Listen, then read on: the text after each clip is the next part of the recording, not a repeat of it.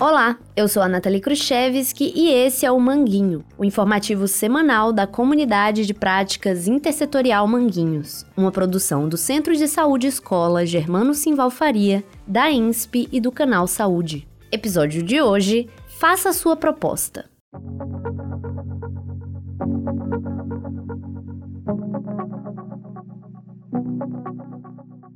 Sabe aquela conversa de calçada entre vizinhos que a gente fala assim: se eu tivesse a oportunidade de fazer uma proposta para o presidente da República, eu proporia tal coisa.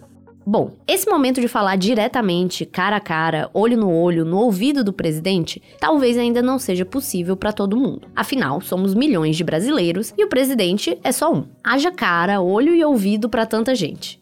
Mas existe uma alternativa. O governo federal criou a plataforma Brasil Participativo, um canal de consulta digital onde é possível que qualquer cidadão ou cidadão brasileiro façam propostas que poderão orientar o mandato do presidente nos próximos quatro anos. Pois é, uma oportunidade daquelas o governo precisa planejar com antecedência como vai oferecer serviços públicos para a população. Para isso, ele faz um plano chamado Plano Plurianual, o PPA, que é como uma lista de prioridades, que mostra o que é mais importante para o país e para cada região nos próximos quatro anos em diferentes áreas, como saúde, educação, saneamento, transporte e energia. O PPA serve como base para criar o orçamento público e guiar as ações do governo. É esse planejamento que diz o que o governo vai fazer e quanto vai gastar e quais as prioridades e metas que quer alcançar. Para fazer esse plano, o governo escuta o que a população precisa e o que ela quer. Depois, essas ideias são aprovadas pelos governantes e pelos parlamentares. Porém, todos nós sabemos que lei aprovada não quer dizer necessariamente que ela será cumprida integralmente e alcançará aqueles que mais necessitam dessas políticas públicas. Em nosso grupo de WhatsApp, quando a gente perguntou que propostas poderiam ser feitas no PPA 2024-2027, o técnico agrícola e agricultor familiar Washington Dutra fez alguns relatos que demonstraram que pequenos agricultores familiares podem encontrar grandes dificuldades para acessar programas nacionais de auxílio e incentivo à agricultura familiar. Nesse trecho de seu depoimento, ele destaca a dificuldade de conseguir o DAP, que é a Declaração de Aptidão ao Programa Nacional de Fortalecimento da Agricultura Familiar. Eu mesmo luto por DAP há 30 anos, entendeu? Aí então o que acontece?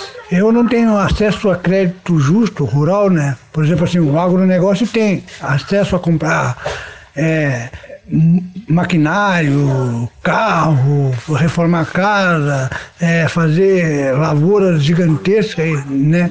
E, e, a gente como pequeno agricultor, né, que não tem acesso a DAP, não tem esse crédito com juros baixos e a longo prazo, entendeu? Que é para a gente se reerguer, se reestruturar, fazer nossos alicerces, entendeu? Então a gente fica sempre assim, num barco furado, sempre tirando água do barco, entendeu? Entra governo, sai governo, sempre fica assim. E os pequenos não têm acesso e eles não fazem questão de dar, entendeu? Por exemplo, assim, ele, até pouco tempo ninguém conhecia agroecologia. Eu que aqui no Rio basicamente implantei isso aí. É basicamente isso aí. E para a gente ter acesso, porque o, o a DAP dava 17 ou 18 benefícios para o agricultor, né? E, inclusive, saúde, aposentadoria, Pronaf e etc, etc, etc. Então, o que acontece? E a gente é carente disso aí, entendeu? É, mu é muito carente de, dessas coisas, entendeu? E, e é o que a gente precisa para evoluir.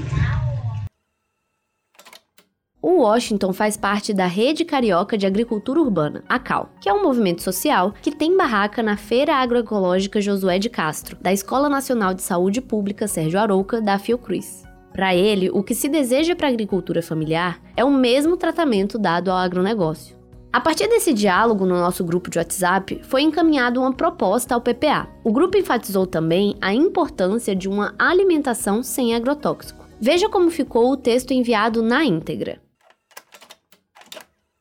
Desburocratizar o acesso aos programas e criar mecanismos que facilitem o acesso do agricultor familiar aos direitos de crédito rural e a outros direitos sociais. Facilitar o acesso aos registros CAF ou DAP Facilitar também o acesso ao PRONAF, já que criam-se uma série de exigências que não facilitam o acesso. E entender que a agricultura familiar é fundamental para melhorar e baratear a alimentação da população brasileira.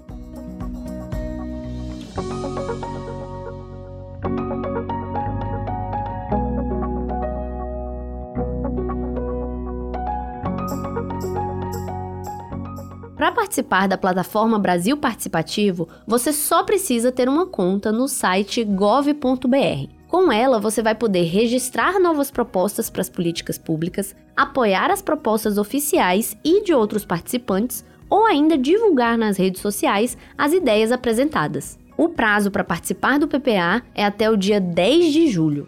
E você?